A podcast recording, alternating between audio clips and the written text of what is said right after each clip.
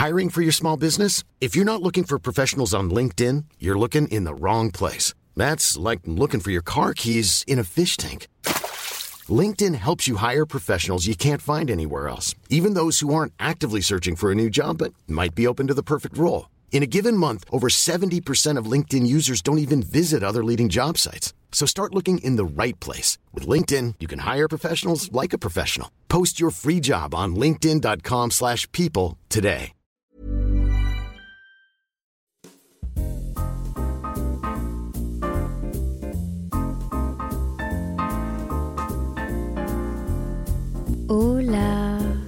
Que vous allez bien. Bienvenue dans un nouvel épisode de Simple Caféine. Je suis ravie de vous accueillir sur le podcast. J'espère vraiment que vous allez bien, que vous allez passer une bonne semaine si vous écoutez ce podcast le lundi matin, à l'heure où il sort. Bienvenue aux nouvelles personnes qui rejoignent le podcast. Vous avez été nombreux la dernière semaine à découvrir le compte Instagram du podcast Simple Caféine. Venez nous suivre si vous ne me suivez pas. Et maintenant, on est 9000 sur le compte Instagram du podcast. C'est fou. Et je trouve ça trop chouette parce que ça me permet d'interagir directement avec vous. Bref, aujourd'hui, j'ai envie de vous parler d'un sujet qui me tient à cœur et qui m'a directement touchée cette dernière année, le burn-out. J'ai 23 ans et cette année, j'ai vécu mon premier burn-out. Alors aussi bizarre et inconcevable que ça puisse paraître, surtout avec le métier que j'ai la chance de faire et le style de vie que j'ai, bah ça s'est passé. Ça soulève beaucoup de questions en moi, encore à ce jour maintenant. Mais ça fait maintenant, je pense, quasiment six mois, et j'ai pu réfléchir, changer certains aspects de ma vie, revoir des choses. Bref, en fait, je suis même pas sûre que ça soit vu, mon burn-out, sur les réseaux sociaux. J'en ai un peu parlé dans certains épisodes du podcast, mais je suis pas sûre d'avoir mis le mot burn-out, d'avoir mis le doigt dessus, bien que ça fait maintenant plusieurs euh, semaines et mois que j'ai compris que c'était ça. Je pense que vous allez beaucoup entendre parler du burn-out dans les mois à venir, parce que j'ai l'impression que la parole va se libérer. Je pense pas qu'il va en avoir plus. Quoique, potentiellement, parce que j'ai l'impression qu'aussi les gens de plus en plus se mettent à leur compte, et bien que c'est pas une, cause directe et que c'est pas juste les gens qui sont indépendants, qui sont entrepreneurs, qui font des burn-out, je pense qu'il peut avoir de temps en temps un lien. En vrai, je pense pas qu'il va en avoir plus. Je pense juste qu'on va libérer la parole, casser les tabous, et aussi, surtout, déculpabiliser les gens qui font des burn-out. Parce que quand tu fais un burn-out, ça veut pas dire que t'es faible, ça veut pas dire que t'es nul, ni que tu fais mal ton taf. Bien au contraire. Et j'ai envie d'en parler avec vous. Ce podcast s'adresse vraiment à tout le monde. Que tu sois toi dans un burn-out, que t'en aies fait un, que t'en aies pas encore fait, que t'en aies pas fait du tout, que t'aies des proches. Je pense que sincèrement, que tu sois boss dans une entreprise, que tu travailles dans une entreprise, que tu travailles à ton compte, je pense que ce podcast peut amener quelque chose. Et c'est pour ça que j'ai envie de le faire aujourd'hui. J'ai beaucoup écrit, ok J'ai passé bien 10, 12, 15 heures à écrire, que ce soit sur mon téléphone, que ce soit dans un cahier. J'ai écrit 9 pages là-dessus. Je tiens à faire un disclaimer. Premièrement, je fais pas ce podcast-ci pour vous convaincre que vous êtes en burn-out ou que vous vous sentiez en burn-out. Je veux pas non plus rendre le burn-out à la mode. Le burn-out, ça vient avec un état de santé mentale qui est pas fun du tout je dirais même euh, de détresse. Je veux vraiment parler de ça pour partager mon expérience, parce que ça peut arriver. Peut-être que ça va vous arriver dans votre vie. Peut-être que vous pensez que non, parce que vous faites le métier de vos rêves. Peut-être que vous pensez que non, parce que vous arrivez pour le moment à fixer vos limites. Cet épisode, il va pas non plus empêcher des personnes de tomber dans un burn-out, de faire un burn-out. Moi, on m'avait prévenu. Ok? On m'avait prévenu qu'à un moment donné ou à un autre, vu ce que je faisais, comment je gérais tout ça, mais il fallait que je me prenne un mur, honnêtement. Il n'y a que comme ça que moi j'apprends. J'espère que ce podcast va pouvoir vous aider à comprendre les gens autour de vous. Petit rappel aussi, je ne suis pas médecin ni professionnel de la santé. J'ai beau avoir fait des études dans un domaine qui s'en rapproche. Tout ce que je vous dis là, c'est vraiment mon expérience. Et ça peut aider certaines personnes. Ça me fait plaisir. Je fais aussi cet épisode pour moi et pour parler de cette période et surtout l'assumer parce que si j'ai pas mis le mot burn-out sur mon état, c'est que je voulais pas l'assumer parce que j'avais peur des répercussions d'assumer quelque chose comme ça. J'ai envie d'aborder le burn-out sous plusieurs angles, notamment en tant que jeune, dans la vingtaine. J'ai envie de parler du burn-out aussi en tant que créateur de contenu, mais plus largement en tant qu'entrepreneur ou personne qui travaille à son compte. j'ai aussi envie de parler de l'après-burnout. Parce que un burnout, c'est pas une fin en soi. Ça veut pas dire que après une période de burnout, tu bosseras plus, ou tu bosseras moins bien, ou que tu seras moins compétent. Si j'avais compris ça, peut-être que ça aurait été mieux pour moi. C'est important d'en parler parce que moi, c'est ce que j'ai cru. J'ai cru que j'allais devoir faire un deuil sur comment je bossais, sur certaines de mes ambitions, alors qu'en fait, pas du tout. L'épisode de la semaine prochaine, d'ailleurs, sera en lien avec l'équilibre, la vie pro, la vie perso. On me l'a suggéré et je pense qu'il fait suite et je pense que ça fait sens de le mettre après cet épisode de Burnout. Bon, ça fait 5 minutes que je vous parle de Burnout, mais en soi, le Burnout, c'est quoi? Si on regarde noir sur blanc, qu'est-ce que c'est le Burnout? L'étymologie du mot Burnout, c'est d'être brûlé, d'être brûlé de l'intérieur. Et c'est le sentiment que j'ai eu. J'ai mis du temps à parler de ça et à mettre le mot Burnout sur ce que j'avais vécu.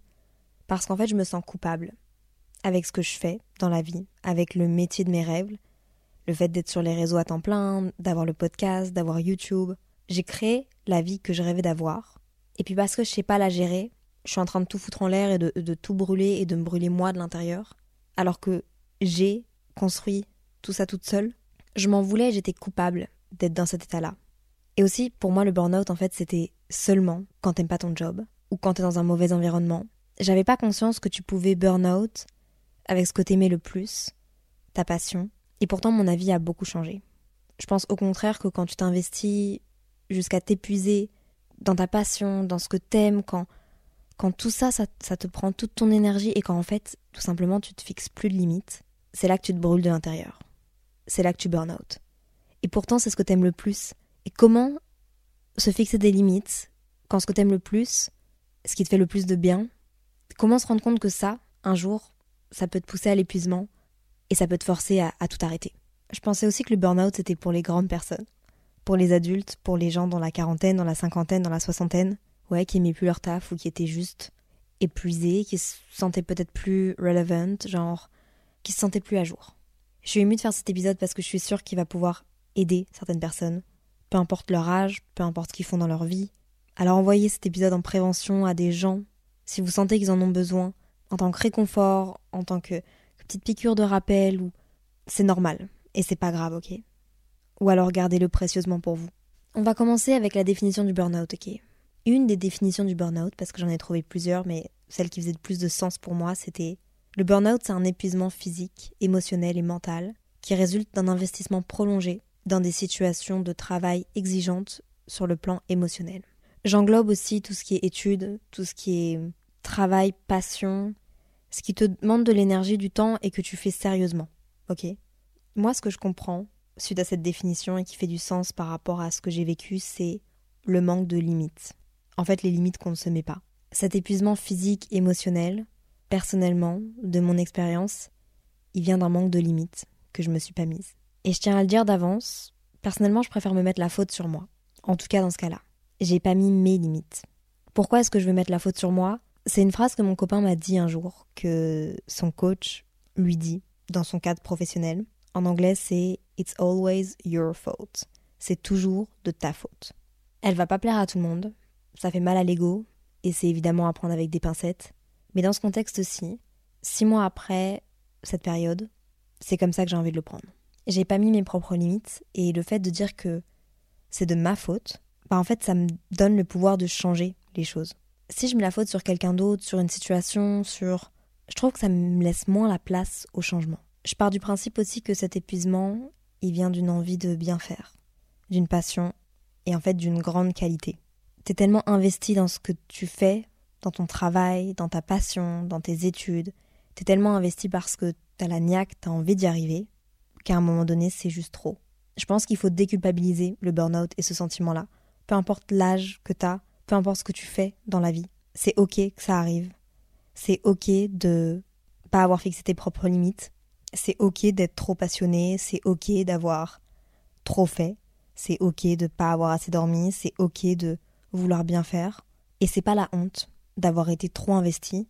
Et puis qu'un jour, ton corps, ta tête ne suivent plus parce qu'il est juste épuisé de tout cet investissement, toute cette passion que tu as mis. J'en suis venue à cette conclusion-là aussi parce que le travail dans une vie, si on prend du recul, et c'est pas pour rien qu'on nous dit de bien choisir notre carrière et qu'on Je pense qu'on essaye aussi de faire en sorte qu'on choisisse bien ce qu'on veut faire plus tard. Parce que bah, ton travail dans une vie, quoi, c'est 50% de ton temps? Souvent, c'est quelque chose qui est très important. Ça fait entièrement partie de ta vie. C'est, on le dit aussi, il faut pas attendre sa retraite, surtout pas en ce moment et surtout pas en, en Belgique quand la retraite est à 67 ans, pour faire les choses que t'aimes. On dit aussi de bien choisir sa carrière parce que le travail prend tellement de temps dans une journée. Un travail de 9 à 18, 5 jours sur 7. Je veux pas vous déprimer parce que ça, ça vous laisse aussi la place à trouver quelque chose qui vous plaît, quelque chose où vous vous sentez bien. Bon, tout le monde ne met pas autant d'importance dans le travail, mais là, moi, personnellement, mon burn-out est dû à ça, donc. Et je trouve que le travail a une importance particulière aussi dans la vingtaine, dans la trentaine. C'est quoi C'est 70% de notre temps, 80, 88% de notre temps. Le travail à notre âge, notre carrière, ce qu'on choisit de faire, c'est en grande partie ce qui nous définit. Je suis d'avis de dire que tes études ne te définissent pas, ton travail ne te définisse pas, mais quand même un peu. Ça te définit, c'est ce qui te rend souvent fier, c'est ce que tu fais, c'est ce pourquoi tu te bats, c'est ce pourquoi tu vas en cours, c'est ce pourquoi tu te réveilles. Le matin, tu vas au travail, ou le matin, tu allumes ton ordi, tu as des objectifs. Ouais, tu te réveilles chaque matin et tu vas travailler. À notre âge, souvent, en tout cas à mon âge, à 23 ans, et pour moi personnellement, j'ai pas créé ma propre famille. J'ai pas d'enfants. J'ai des passions, qui sont des accomplissements, mais personnellement, ma carrière, c'est mon plus grand accomplissement, et c'est mon premier accomplissement. Quand je parle de carrière, un premier travail, c'est une carrière, ok? Une carrière ne veut pas dire avoir gagné trois Oscars, être chef d'entreprise. Non. Une carrière, c'est ce que tu as réussi à accomplir pour le moment. Et donc quand je parle de tout ça, je parle aussi des études. Les études dans la vingtaine, dans la trentaine, c'est énormément de ton temps. Et puis même quand t'as 15, quand t'as 16, quand t'as 17 ans, quand t'as 18 ans, je dirais, ça dépend pour qui. Mais c'est aussi comme ça qu'on se définit. Tout ça pour dire que c'est normal de mettre autant d'énergie, de mettre autant de passion, d'avoir la niaque, de mettre toute ton énergie, ton temps, et de pas réussir à te fixer de limites. Parce que c'est tes premiers accomplissements, ce qui te rend fier, comment tu te démarques, qui t'es en tant que personne. Pour vous illustrer ce qui s'est passé pour moi, je vais vous remettre dans le contexte et je vais vous raconter mon histoire. J'ai l'impression que c'est dramatique, mais toute l'histoire n'est pas dramatique. Et la fin ne l'est pas non plus. Je vais peut-être un peu me répéter si vous êtes sur le podcast depuis plusieurs mois. Mais je pense que vous allez peut-être apprendre quelques petits trucs sur moi, quelques nouveaux trucs sur moi et je vais vous raconter ma vie. J'ai commencé mes réseaux par passion en 2013. J'ai créé Léa JPLF, mon compte Instagram, en 2013. Très vite, j'ai été suivie par des gens, parce qu'il y avait personne qui, qui était très actif euh, publiquement sur Instagram à l'époque. Faut que j'arrête de me dénigrer. Non, peut-être que mon contenu était cool. Peut-être que j'étais cool. Bref, tout ça pour dire, ça fait longtemps que je poste sur Instagram et que je, que je fais ça par passion. Puis je suis partie étudier en neurosciences cognitives à Montréal. Et après trois ans, une fois que j'ai été diplômée de ma licence, c'était pendant le Covid. Et puis, tout simplement, j'ai eu envie de tester les réseaux à temps plein. J'avais une communauté, c'était ma passion depuis plusieurs années. Tout mon temps libre, je le passais pas à voir des potes après les cours, faire des activités genre du sport, du théâtre. Tout mon temps libre, je le passais à faire du montage, à créer des vidéos, à écrire des vidéos, à tester des applications de photos, des applications de montage. C'était ça, ma passion, et ce que je faisais de mon temps libre. Donc quand j'ai eu 21 ans et quand j'ai été diplômée de neurosciences cognitives, je me suis dit, bah ouais, c'est mon moment d'essayer. J'ai un plan B, j'ai mes études. Maintenant, j'ai envie de me faire un peu kiffer. Donc pour cette première année, à essayer de, de vivre de ça ou de développer ce que j'avais déjà, commencer une carrière, j'ai voulu convertir le temps libre, le passe-temps que j'avais, le montage, en job à temps plein. Et j'ai tout donné. En fait, je me suis dit, tu testes, t'as un an. C'était un peu le deal avec mes parents aussi. Mes parents m'avaient dit, Léa, tu t'assumes, tu fais ce que tu veux, mais dans un an, on, réévalue, ok? On, on te laisse un an et puis après on voit. Alors j'ai tout donné. J'ai tout donné, je me suis fait des horaires. Et je bossais 7 jours sur 7. Et j'étais à Montréal. Et j'étais très heureuse. C'était un test qui s'est avéré hyper positif. J'aimais ce que je faisais. J'aime toujours ce que je fais. J'étais épanouie. Je faisais en fait enfin ce que je voulais faire depuis des années, mais que j'osais pas faire et que je me sentais pas légitime de faire. Ça, je l'ai fait pendant un an à Montréal.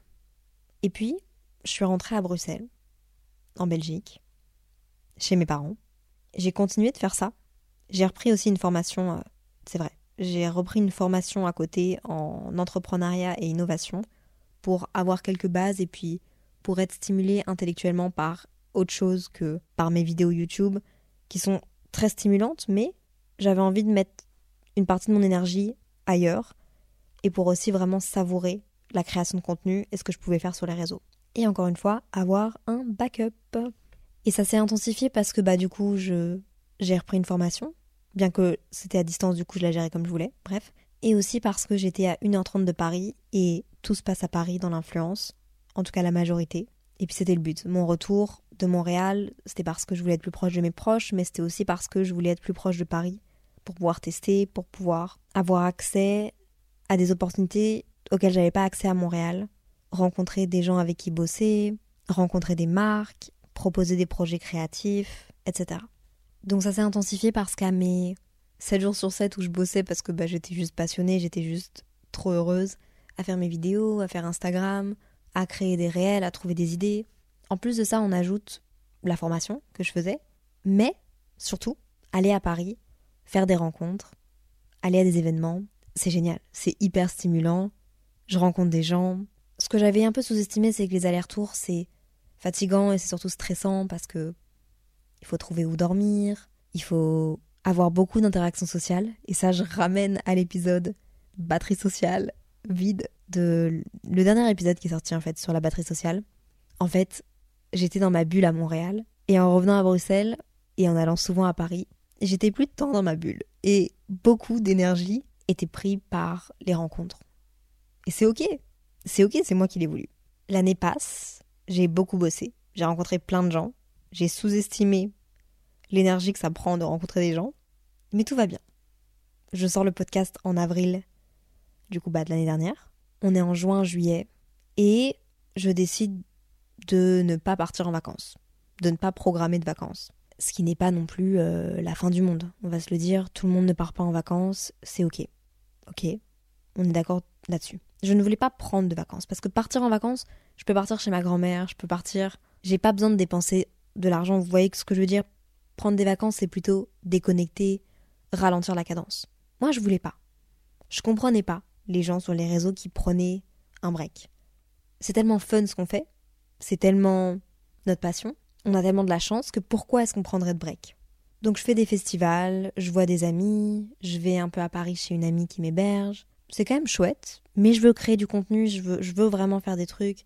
Je décide de sortir deux podcasts par semaine, une vidéo YouTube par semaine, voire deux parfois. Je me programme pas de vacances aussi parce que à Montréal, quand j'habitais à Montréal, donc l'été d'avant en fait, mes vacances c'était de revenir à Bruxelles, à Lille voir ma famille, passer à Paris. Et surtout que là-bas à Montréal, l'été, il y a une vibe de vacances. La vibe change tellement de, de l'hiver, de l'automne, du printemps. Donc on va dire que j'avais même un peu oublié le fait de devoir planifier des vacances. Je vois tout le monde commencer à partir en vacances. Les gens arrêter de travailler, les étudiants sont plus à l'université et je me retrouve un peu seule dans ce rythme-là à, me lever chaque matin et mais comme plein de gens, ok, mais moins. En fait, les gens de mon âge ne faisaient pas ça parce que les gens de mon âge finissaient leurs cours, finissaient l'université et étaient en vacances ou révisaient, mais un peu chill. Moi, je voulais pas. Moi, je voulais que travailler. Mais j'étais heureuse. Ça me rendait heureuse finalement, finalement, finalement, quand même, je me dis. En fait, mon, mon copain me propose de le rejoindre à New York pour une semaine. Et on propose aussi un anniversaire juste après, en Espagne. Et je me dis, ok, j'y vais quand même. Je me prends bien une semaine et demie, dix jours de vacances. Sauf qu'on se rappelle, je veux pas prendre de vacances. Enfin, je ne veux pas arrêter ce que je fais sur les réseaux. Donc, premier drapeau rouge, sonnette d'alarme. Je décide qu'en août, je vais planifier tout mon contenu pour quand je serai en vacances. Donc en fait, je vais encore plus redoubler d'efforts en termes de vidéos, création de contenu, épisodes de podcast. J'en planifie 5 à l'avance, 3 vidéos YouTube en 2 semaines. Elle est complètement barjo, celle-là. En fait, comme je m'absente pendant 10 jours, je veux tout préparer à l'avance. Mais c'est pas ça prendre des vacances. Prendre des vacances, c'est juste arrêter, mais bon, j'ai encore beaucoup à apprendre à ce stade-là. En plus, pendant cette période-là, mes parents étaient absents de ma maison à Bruxelles. Alors je suis vraiment toute seule. je vois personne, je suis enfermée, je refuse d'aller en week-end avec mes amis parce que bah, j'avais trop de travail. Je pleure beaucoup parce que je suis stressée, parce que je me mets de la pression, parce que tout ça, ça vient pas avec des objectifs random, ça vient vraiment avec moi qui me mets du stress parce que si jamais je le fais pas, c'est la fin du monde et je suis vraiment nulle et je suis vraiment une merde. Ok? C'est bon pour vous? Bref, j'appelle Inès, je pleure souvent. Mais finalement, parce que je suis quand même Léa et que s'il y a bien un truc que je me avec lequel je peux me valoriser, c'est que quand je me mets des objectifs, en tout cas à ce moment-là, qu'ils soient réalisables ou irréalisables, je vais les réaliser, ok Peu importe que je finisse en pleurs, à quatre pattes, en PLS, watch me, je vais y arriver. Donc, j'arrive à tout programmer. On peut se dire, c'est génial. T'es trop forte finalement, tu peux le faire. Bah la vérité c'est que ça vient pas sans conséquence. Mais ça, je l'avais pas encore compris à ce moment-là. Peut-être que certaines personnes se reconnaissent et j'ai hâte de lire vos messages, vraiment. Donc je passe des vacances trop bien, enfin tout est programmé. Euh, je suis trop contente en vrai. Et je passe des vraies vacances où je fais quasiment rien du coup, vu que j'ai redoublé d'efforts et que je me suis... Bon, je passe des vacances où je suis très fatiguée, mais en soi c'est des vacances. Je suis contente, je suis satisfaite, je suis fière de moi. Je reviens de vacances, de mes dix jours. Je suis au taquet. Septembre, octobre, je reprends, je suis contente, je suis satisfaite. J'ai l'idée de venir m'installer à Paris, mais je sais pas encore comment je vais le faire. Mais je commence à avoir un, un truc qui me travaille en tête, c'est que je me sens pas assez. Je me sens pas assez, je me sens pas légitime. J'ai vraiment l'impression que ce que je fais, c'est pas un job. Alors que moi, je suis convaincue que c'est un job, mais en fait, je me rends compte que mes proches ne sont pas convaincus que c'est un job.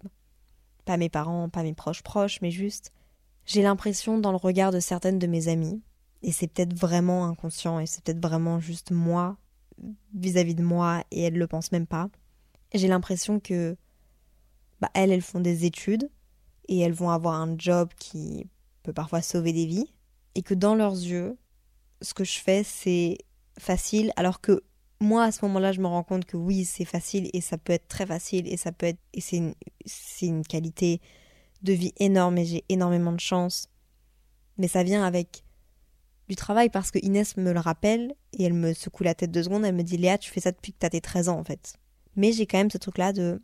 J'ai envie de montrer aux autres que ce que je fais, c'est du taf, que c'est beaucoup de travail, beaucoup d'investissement. J'ai envie de montrer ça à mes proches. Erreur. Fin octobre, j'ai l'idée qui va vraiment marquer mon année 2022 en vrai. L'idée du calendrier de l'Avent de Simple Caféine, un podcast par jour pendant le mois de décembre. Trop fière de cette idée.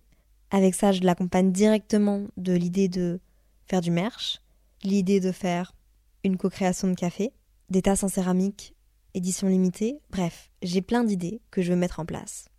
Parallèlement à ça, je vis aussi une déception amicale qui me prend beaucoup d'énergie, en pro et en perso, des deux côtés. Et aussi, j'emménage à Paris. J'emménage à Paris, bon, on ajoute une petite charge mentale à tout ça, du fait de d'habiter toute seule et d'assumer des trucs tout seul, mais à ce moment-là, je vis avec mon meilleur ami Loris. Je bosse mes projets. J'ai toujours rêvé d'habiter à Paris. Et à ce moment-là, je veux encore me dépasser. Donc j'ai le projet en tête, podcast, calendrier de l'Avent, YouTube, merch. Et pendant cette période-là, en fait, je suis beaucoup seule parce que Loris est souvent parti. Mais je me dépasse. Merch, co-création de café, création internet, mes podcasts. Je dors pas beaucoup. J'ai pas vraiment de, de, routine qui me fait du bien, mais j'ai une grosse routine de je, je fais que bosser. Le projet sort, vous le mettez sold out à terre en 24 heures. Ça me met de la pression, je m'y attendais pas, je suis un peu déçue aussi qu'il n'y ait plus de stock, mais en même temps je suis trop contente. Mes parents m'aident pour les colis et donc j'ai la pression parce que ils ont du travail en plus à cause de moi alors qu'ils travaillent déjà de base. J'ai une certaine pression financière aussi, j'ai une pression de ok la suite du projet c'est quoi, j'ai la pression des épisodes du podcast parce que je sortais un épisode par jour pendant le mois de décembre. Et je suis toute seule. Donc après avoir tout créé et que tout a été lancé, déjà je suis épuisée, puis je commence un mois de podcast entier, puis j'ai mes vidéos YouTube, puis j'ai tout ça, bref, c'était bah, c'était du taf. Mais en même temps, c'était ce que j'avais toujours voulu. Et le projet qui a cartonné, ça me mettait le feu vert sur la suite de mes projets que j'avais en tête mais que j'avais jamais osé lancer et que j'ai toujours pas lancé, mais on va en revenir après. Le 21-22 décembre, je suis partie de Paris pour aller chez ma grand-mère. J'étais très fatiguée, j'avais envie d'être avec elle, j'avais envie qu'on s'occupe de moi, en vrai. Ça devenait lourd d'être toute seule chez moi, de faire mes podcasts, d'être enfermée. Euh, bien que j'adorais ce que je faisais et que j'étais super reconnaissante et que j'étais contente et que tout se passait bien, juste je sentais que ouais, j'avais besoin de changer d'environnement et qu'on s'occupe de moi. À ce moment-là, le 21-22 décembre, il y a un truc qui quand même qui commence à arriver et qui me ouais, ça tire la sonnette d'alarme. C'est que j'ai un espèce de brouillard qui s'installe dans ma tête, j'ai du mal à à réfléchir, j'ai plus d'idées, je me sens vraiment euh, très fatiguée, très épuisée. Mais en même temps, c'est normal. Avec les dernières semaines, je me dis juste que, ouais, c'est pas si alarmant que ça, enfin, c'est normal. Je finis le calendrier de l'avant, j'ai réussi le merch, le café, tout le projet de A à Z, le site internet, tout. Tout va bien, tout est parfait, tout a fonctionné dans les temps, au millimètre près de ce que je pensais, de ce que je voulais. Tout, tout, tout. Mais j'étais vide. Intérieurement, j'étais. J'étais plus là. Je me sentais vraiment déconnectée et à ce moment-là, j'ai pris la décision, on est le 23 décembre, de prendre un billet d'avion pour aller à Montréal parce que ben, Montréal, du coup, j'ai étudié là-bas. J'ai vécu là-bas aussi, c'est une safe place et j'ai eu vraiment le besoin de partir là-bas et de me retrouver là-bas et de voir mes amis là-bas. Et donc vers le 23 décembre, j'ai eu quelques signes alarmants en vrai qui auraient dû alarmer ce, ce burn-out, en fait qui me l'ont alarmé. C'est ça qui, avec du recul, me montre que c'était un burn-out, même si ce qui s'ensuit est plus alarmant. Premièrement, la fatigue. À ce stade-là, du mois de décembre, on est le 23 décembre, il me reste encore un jour au calendrier de l'avant, je suis épuisée. Tout était épuisant, tous mes moindres faits et gestes sortir de mon lit, ouvrir mon téléphone, regarder les réseaux sociaux, ce qui est quand même, on va se le dire, mon job, tout est trop difficile. Faire du montage, c'est épuisant. Tout. Presque manger, aider ma grand-mère, c'est épuisant. Et en vrai, si on revient deux jours en arrière, pendant le calendrier de l'Avent, j'ai tourné un épisode avec Ticia pour mon podcast et pour son podcast. Je me souviens plus de ce moment-là, si je dois être honnête avec vous parce que j'étais tellement déconnectée, j'étais tellement vide, j'étais j'avais l'impression de flotter. J'étais plus dans le moment présent. Je me souviens même que il pleuvait, il pleuvait, il pleuvait dehors. Je devais aller chez ma grand-mère et que mon cousin m'y emmenait et je me suis vraiment dit si mon cousin n'était pas venu me chercher pour m'emmener chez ma grand-mère, que j'avais dû prendre le train, etc. En fait, je serais, enfin, j'ai pas le droit de dire ça, mais je serais, enfin, je serais morte. J'étais, j'étais épuisée, j'étais incapable incapable, même de réfléchir, même ça me semblait impossible à faire, à réaliser, physiquement, émotionnellement. L'idée de devoir trouver une solution pour aller chez ma grand-mère, de devoir prendre le train, je veux dire, je suis autonome, je suis majeure, je suis vaccinée, je peux faire des trucs toute seule quand même. Ça me semblait impossible. Donc shout out Louis qui m'a conduit chez ma grand-mère ce jour-là et qui n'était pas au courant de comment j'allais, parce que même moi je l'étais pas. Peut-être que ça vous parle avec les cours, avec votre travail. Tu donnes tellement tout pendant une période de temps, mais à te pousser jusqu'à jusqu'au brouillard dans ta tête et, et puis en fait t'es vidé. T'es plus capable de faire un vingtième de ce que tu faisais quotidiennement, de ce que tu faisais la veille. Un matin tu te réveilles et t'as l'impression que la moindre petite tâche, qui est vraiment mais que t'as toujours fait toute ta vie et qui est normale, genre sortir de ton lit, genre communiquer avec des gens, genre ouvrir ton téléphone, bah c'est plus possible de le faire. Que ça a l'air impossible et que ça te prend toute ton énergie. Mais je pense que le pire, ça a été le soir de Noël. Parce que le soir de Noël, mes parents sont arrivés chez ma grand-mère. On a fêté Noël en famille, mais à partir de 20h, j'étais effondrée sur le canapé et tout était un supplice. Rester éveillée était un supplice. Et j'avais pas envie d'être sur mon téléphone, j'avais pas envie de mais même être à table était un supplice. Je pense que ça a dû peut-être faire un peu peur mes parents, mais en même temps, je pense que mes parents comprenaient ce qui s'en venait. Un nouveau symptôme qui s'est déclaré et qui a été vraiment celui qui m'a fait le plus peur et qui m'a suivi longtemps. C'était le lendemain de Noël, la première fois de cette série, le stress.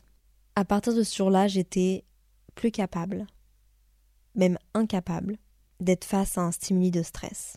Je pense que c'est une réponse de mon corps et de ma tête à toute la pression que je me suis mise ces dernières années, ces derniers mois, surtout ces derniers mois, avec le travail. Et j'ai même pas envie de dire travail parce que pour moi, ce que je fais, c'est pas un travail. Pour moi, c'est ma passion. Et je pense que le burn-out, c'est pas juste dépendant d'un facteur de travail, mais c'est aussi, c'est simplement le fait d'être tellement investi, de se mettre tellement de la pression à soi-même. Ou peut-être dans un autre cadre, dans un cadre d'entreprise, dans un cadre d'employé, peut-être que c'est la pression que tu reçois aussi. La limite est mince du coup avec le harcèlement, donc je veux pas me prononcer là-dessus parce que c'est pas ma réalité, c'est pas ce que je vis.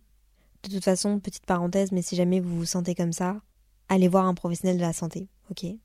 Je vais en reparler après, mais il y a des gens pour diagnostiquer les burn-out, pour mettre des mots sur votre état de santé et pour surtout faire des choses et mettre en place des choses pour vous aider.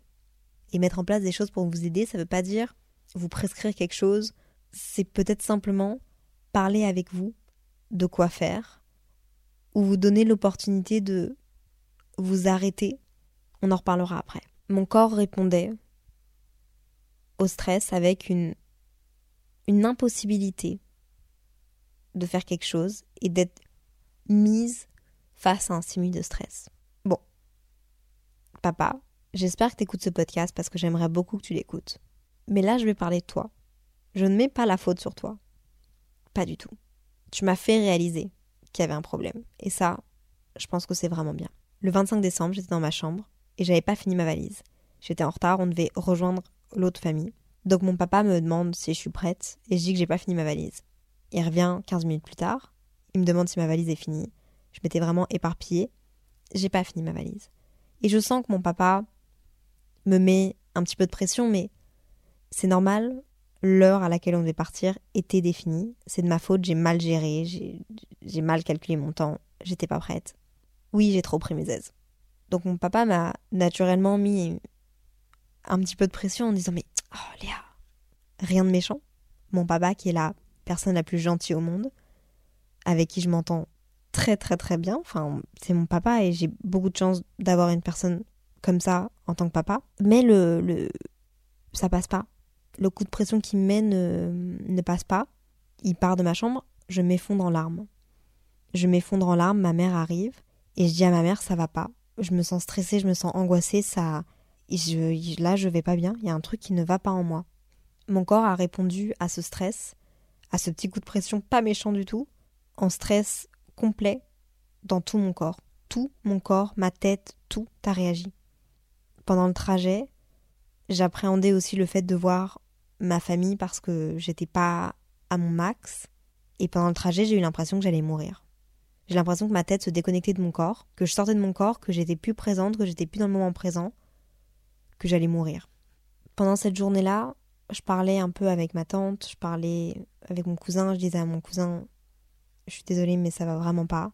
J'avais même du mal à être enthousiaste. Ma famille m'avait plus vu depuis tellement longtemps, ils étaient tellement fiers de moi par rapport à mon projet. Ils m'en parlaient et, moi j'avais j'avais un rejet de tout ce que j'aimais le plus, de tout ce que j'avais accompli, parce que je, je pense que je comprenais que c'était ce qui était en train de me blesser et de me faire du mal. J'avais plus aucun enthousiasme, j'étais fatiguée, et dès que j'étais face à certaines situations, mon cerveau se gelait et j'étais plus dans le moment présent, comme si mon cerveau se protégeait de quelques petits trucs qui m'avaient causé du tort, qui m'avaient fait des mini-traumas. Le corps est bien fait. Je pense aussi que mon corps avait une espèce de réponse très bizarre au fait de ne plus travailler. Ça faisait tellement deux, trois mois que j'arrêtais de travailler à 3h30 du matin. Je me réveillais à 8h30 et je commençais à bosser à 9h. Que je pense que mon corps, il, il n'arrivait pas à assimiler aussi le fait qu'on travaille plus, que je sois plus stimulée de la même manière. Et pourtant, même si je voulais, plus rien ne fonctionnait. Non, en vrai, je pense que j'avais un dégoût de de mon téléphone entre les mains. Enfin, avec des mots un peu plus crus, quand je prenais mon téléphone, j'avais l'impression que j'allais vomir et que j'allais partir en crise de panique et en crise d'angoisse. Ouais, et peut-être que ça, ça vous parle. Avec vos cours, avec votre travail, et ça, malheureusement, on ne le contrôle pas. J'étais contente d'avoir pris mes billets d'avion pour Montréal avant, avant de me rendre compte de tout ça parce que je pense que ça aurait pu me bloquer à les prendre. Parce qu'à ce moment-là, je me sentais tellement plus autonome. J'avais tellement l'impression que je pouvais, qu'il pouvait m'arriver quelque chose à tout moment. Mais là, mes billets d'avion pour Montréal étaient pris. Après, j'ai d'autres. Je peux pas dire symptômes. Comment est-ce que je peux appeler ça? J'ai vu des choses changer chez moi. Symptômes du burn-out? Si, peut-être. J'ai eu un, une grosse phase de perte de contrôle émotionnel. Quand je dis perte de contrôle émotionnel, c'est des mots que je mets moi-même dessus. Encore une fois, je suis pas professionnelle de la santé, mais je pleurais beaucoup, sans raison, ou alors je me sentais très triste, profondément triste, mais j'arrivais pas à pleurer. Ou alors je voyais des amis et je tombais en larmes devant eux. Des crises d'angoisse qui étaient déclenchées par mon téléphone, qui étaient déclenchées par des mini-stimuli de stress. J'ai retrouvé un message vocal que j'avais envoyé à Inès lorsque j'étais à Montréal. Je lui explique à moitié en pleurant, à moitié en sanglots que ça va pas spécialement mieux, que je me sens toujours autant stressée, que j'ai l'impression de, de figer, de stresser dès que je dois organiser mes journées, dès que je dois. Ça me met dans un état de stress tellement intense, comme si mon cerveau voulait juste pas. Déjà que mon cerveau comprenait pas pourquoi je travaillais pas après le 1er janvier, pourquoi j'étais pas de nouveau en train de créer des vidéos, de réfléchir à des idées, de faire des podcasts. Mais en fait, dès que j'essayais d'organiser mes journées pour voir mes amis, ça me mettait dans, dans des états pas possibles. Et en fait, quelque chose qui m'a permis de prendre du recul aussi, bon, ça c'était vers le 9 janvier. je partais de Montréal trois jours après, ça faisait déjà dix jours que j'étais là.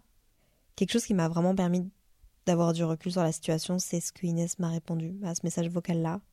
Elle m'a dit mot pour mot Je voulais pas te le dire parce que je voulais pas t'inquiéter, mais avant que tu partes à Montréal, lorsque je t'ai vu, en fait, je t'avais jamais vu comme ça. Je m'inquiétais pour toi.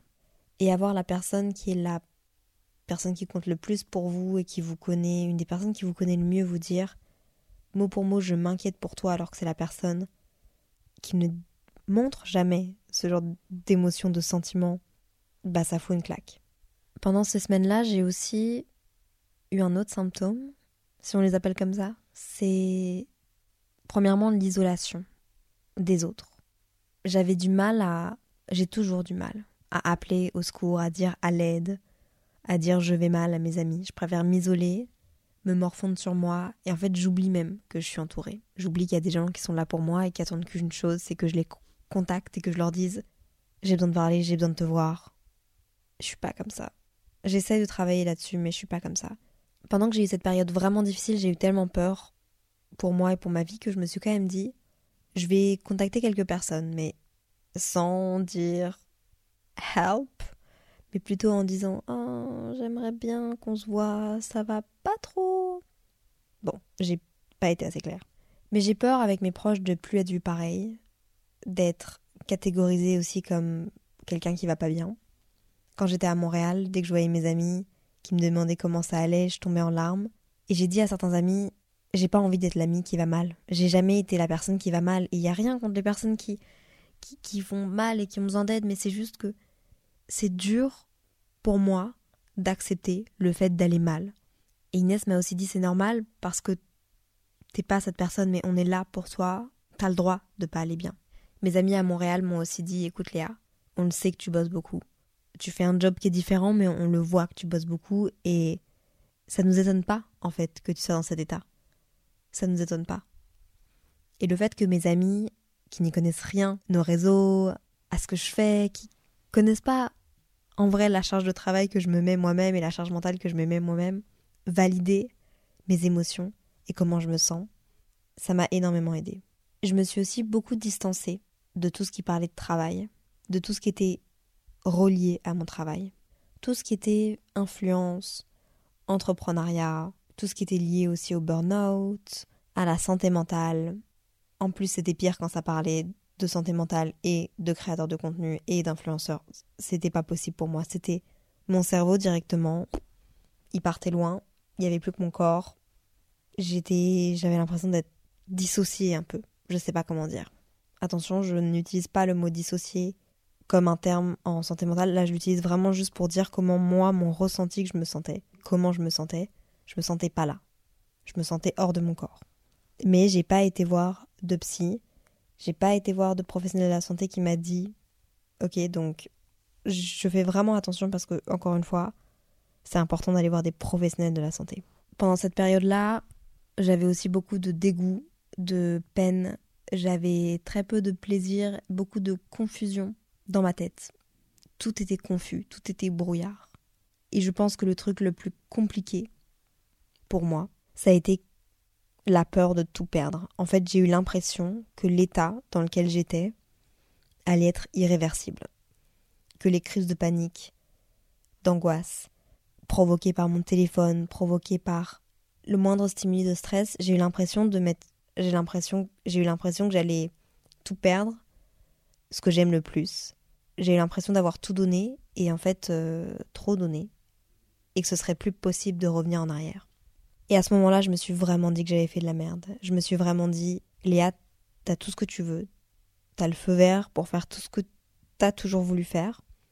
Mais en fait, tu t'es épuisée.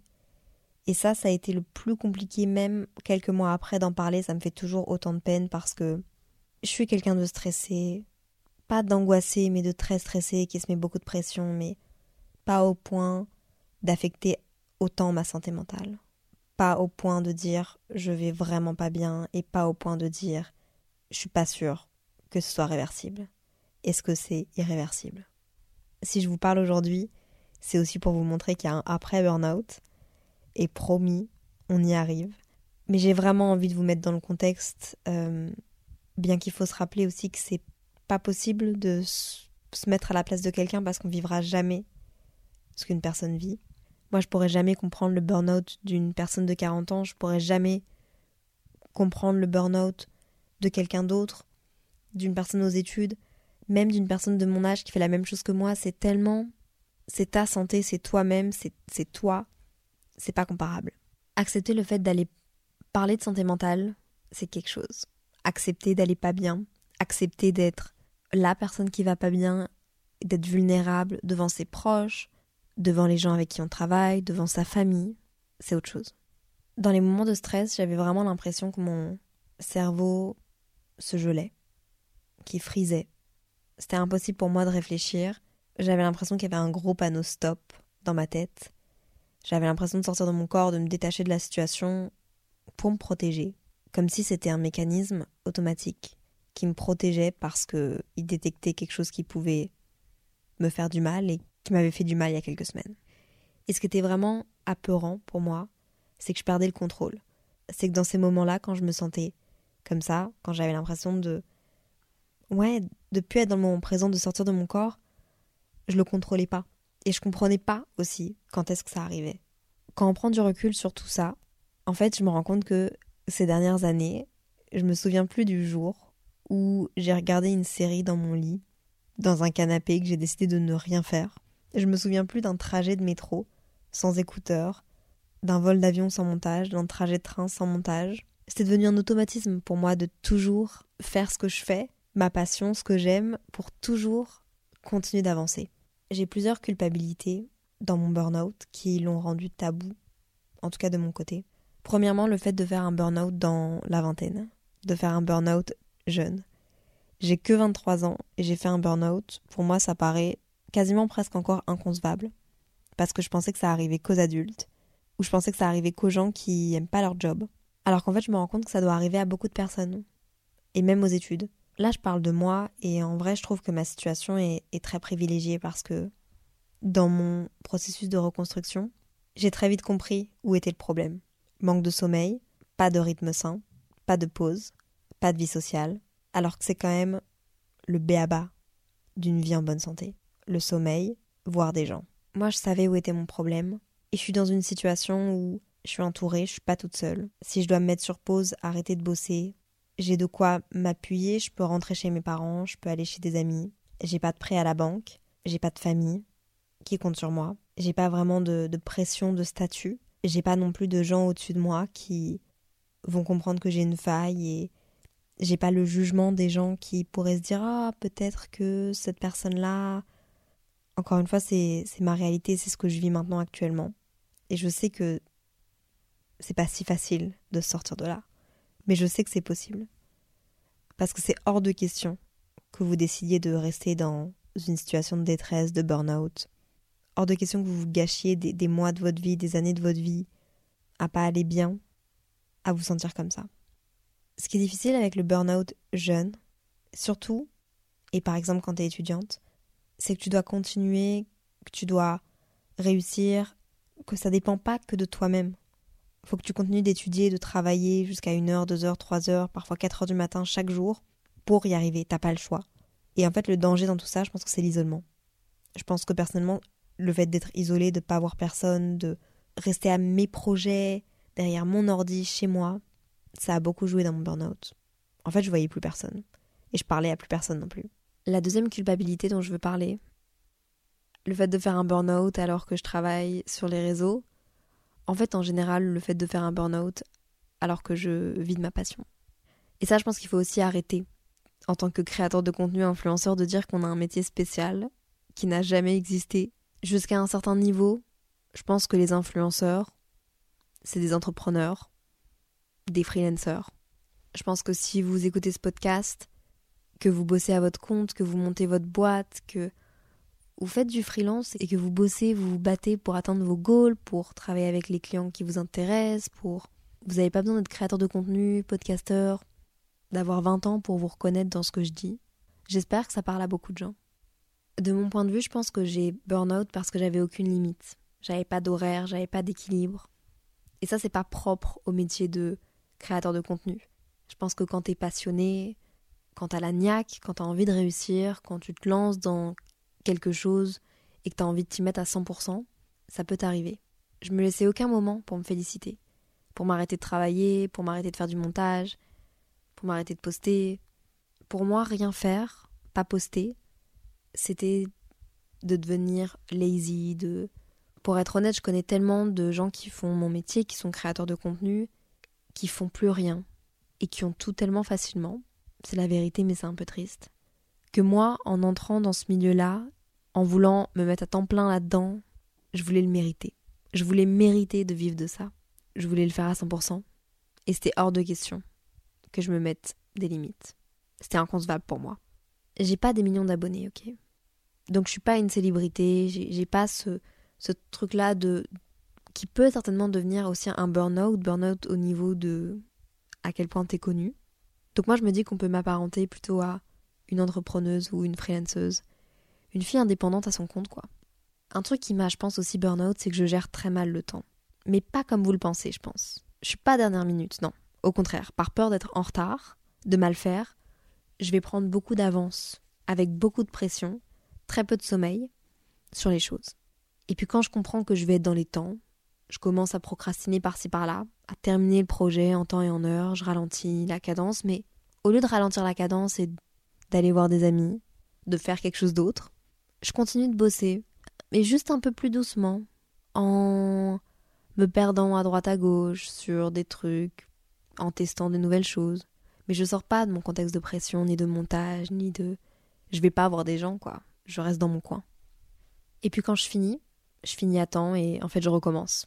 Ou alors je finis en avance et au lieu de me féliciter et de me poser, j'enchaîne sur quelque chose d'autre en me mettant une nouvelle deadline totalement irrationnelle pour être dans les temps. J'ai toujours voulu faire plus, avoir le next step, le après parce que tu peux toujours faire plus, tu peux toujours faire mieux, tu peux toujours être encore plus validé. Il y a une autre culpabilité dont je me suis rendu compte en écrivant ce podcast, c'est ouais, je me sentais pas légitime de faire un burn-out et d'être épuisée parce que regarde où j'en suis, c'est pas si énorme comparé aux autres en termes d'audience.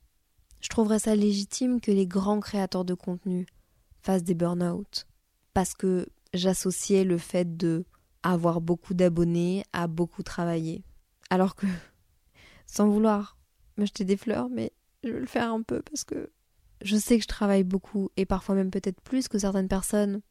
C'est juste pas la même chose, c'est juste pas comparable. Tu compares pas deux carrières, tu compares pas deux personnalités. Mais ouais, donc je me je me délégitimais mon burn-out, mon propre burn-out. Je suis ma plus grande haters anyway. En me disant que ouais, pourquoi moi à ce stade-là, je ferais un burn-out? Je pense que dans les métiers créatifs, faut avoir des moments de pause, des moments de break. Parce que dans les métiers créatifs, il y a un truc de c'est ta passion et c'est une chance de vivre de ta passion.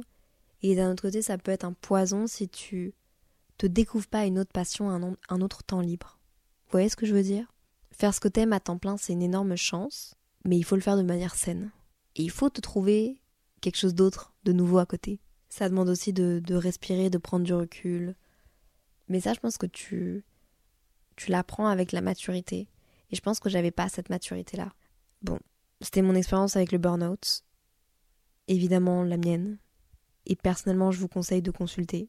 Si vous faites quelque chose que vous aimez profondément, si vous faites quelque chose et que vous vous dites, comme moi, c'est ma raison de me lever le matin, et si un jour vous avez l'impression de perdre ça, comme moi j'ai eu l'impression de, de me perdre et de de plus pouvoir aimer ça parce que c'était le truc qui me faisait le plus de mal à ce moment-là aussi, vu toute la pression et comment je me sentais, je vous promets que vous pouvez aller mieux. Et je vous promets que c'est ok de se sentir comme ça. Peu importe ce que vous faites, peu importe, peu importe où vous en êtes par rapport à vos objectifs. Je conçois par contre que c'est pas facile d'admettre que ça va pas.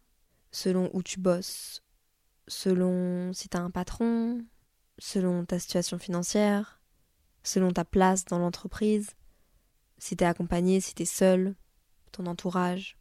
Et c'est pour ça que j'appuie sur le fait de consulter un professionnel de la santé, un médecin. C'est important. On a de la chance, je pense qu'on le réalise pas tout le temps, mais même si on aime bosser, il faut savoir s'arrêter. Et on a la chance d'avoir un système de santé qui aide ce genre de période occasionnelle dans une vie. C'est là pour ça. On travaille pour ça.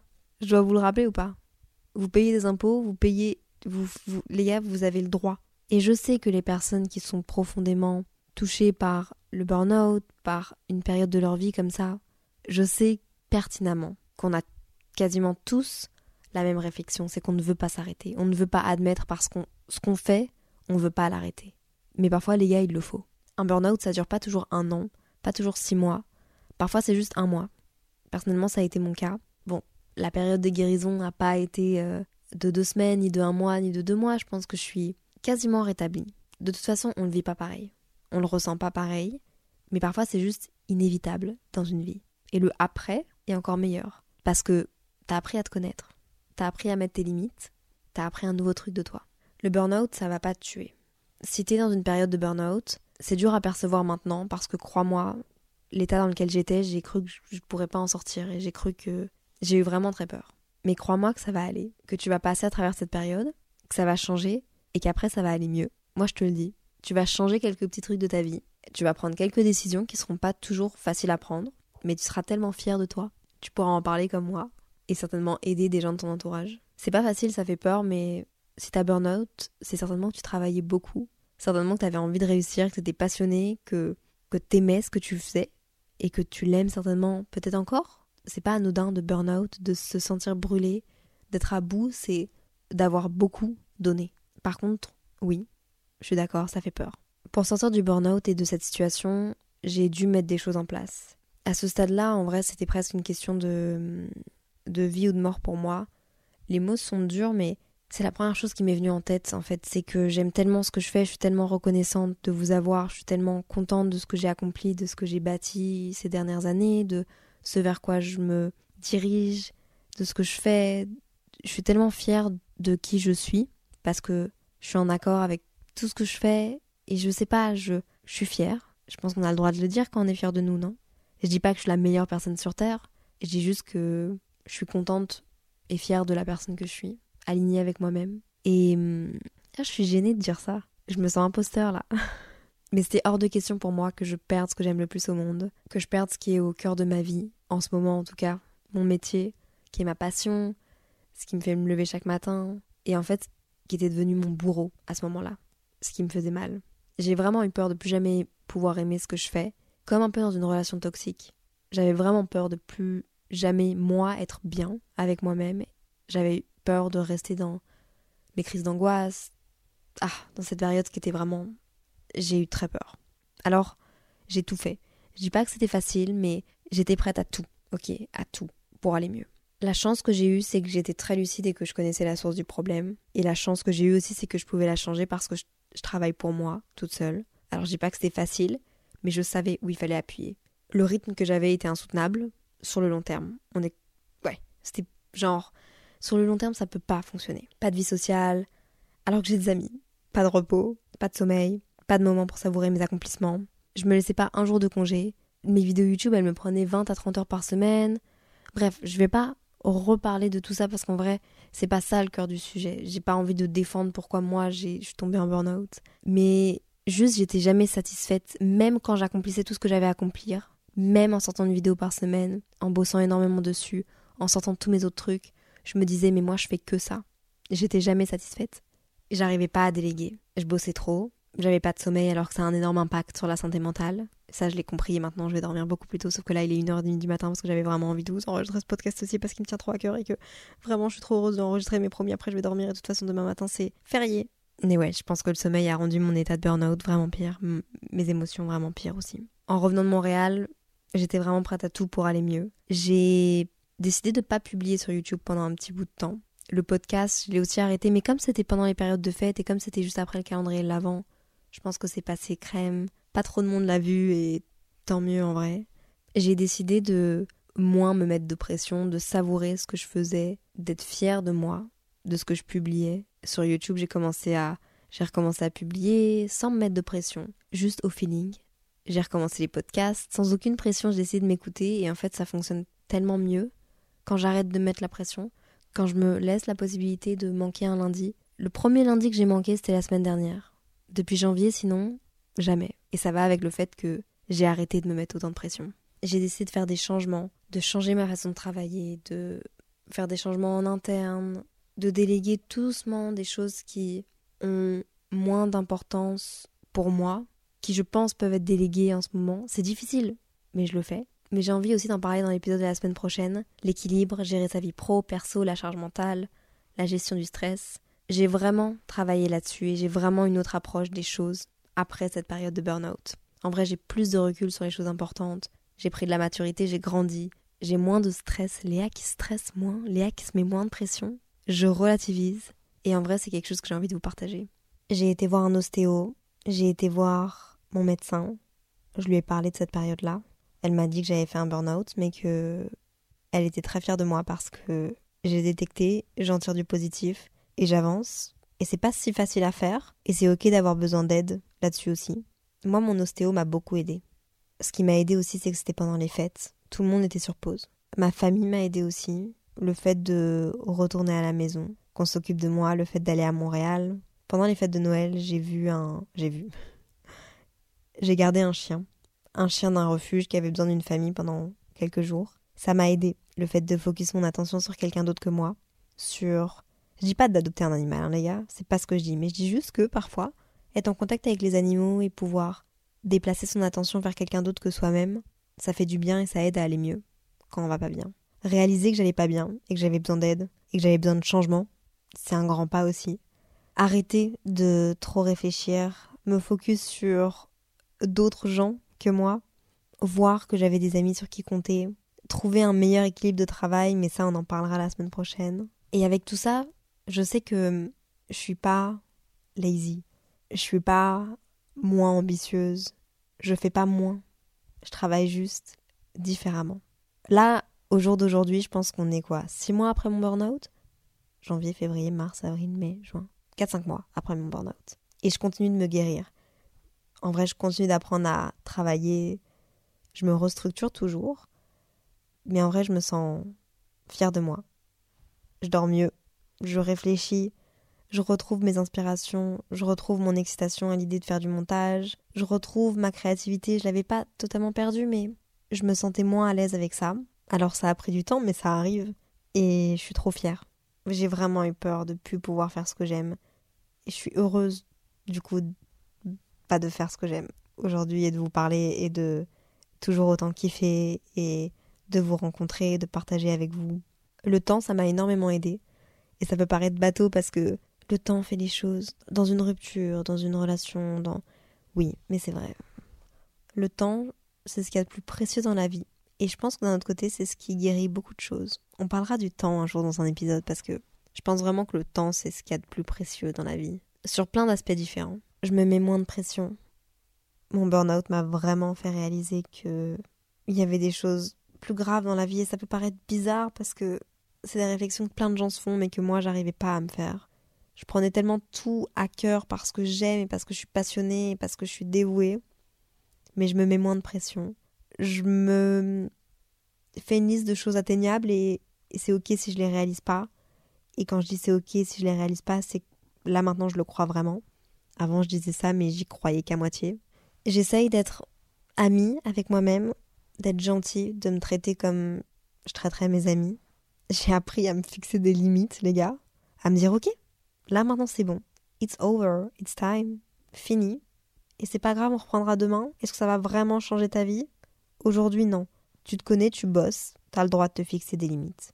Et quelque chose qui m'a beaucoup aidé aussi, c'est voir des gens, aller au musée, voyager. Pas loin, hein. Vous pouvez aller à la campagne, mais voyager. Pinterest. En fait, tout ce qui est euh, inspiration. Mais inspiration, pas tes collègues, pas tes concurrents, pas pointer ce que tu fais pas ou ce que tu pourrais faire, non. Des jolies inspirations, comme parler avec tes amis, brainstormer, faire des musées, voyager, Pinterest. Bref, j'ai encore tellement de choses à dire, en vrai. Euh, mais c'est important, quand tu travailles dur sur quelque chose, de t'accorder des moments où tu step back, où tu recharges ton énergie, en voyant des amis, ton amoureux, ta famille, bref. Je vais m'arrêter là pour aujourd'hui parce que je vais parler de choses comme ça la semaine prochaine et j'ai pas envie de me répéter parce que j'ai envie que ce soit agréable pour vous à écouter et je pense que cet épisode est déjà assez long.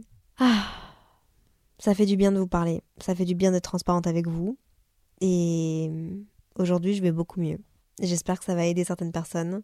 Gardez cet épisode sous la poche, quelque part. Peut-être qu'à un moment donné, vous en aurez besoin. Je vous le souhaite pas, mais si un jour vous en avez besoin, c'est ok. Moi, je vais l'envoyer à mes proches. J'ai envie qu'ils l'écoutent parce que je pense que ça peut aider plus d'une personne. Et, euh, et c'est ma façon de prendre soin d'eux un peu. Bref, merci de m'avoir écouté. N'hésitez pas à laisser un commentaire 5 étoiles, ça m'aide. Me rejoindre sur le compte Instagram de Simple Caféine. Je vous souhaite une très belle journée, soirée, matinée, pause de midi, sport, balade promenade. Prenez soin de vous, soyez bienveillants avec vous-même, avec les autres. SES. Bye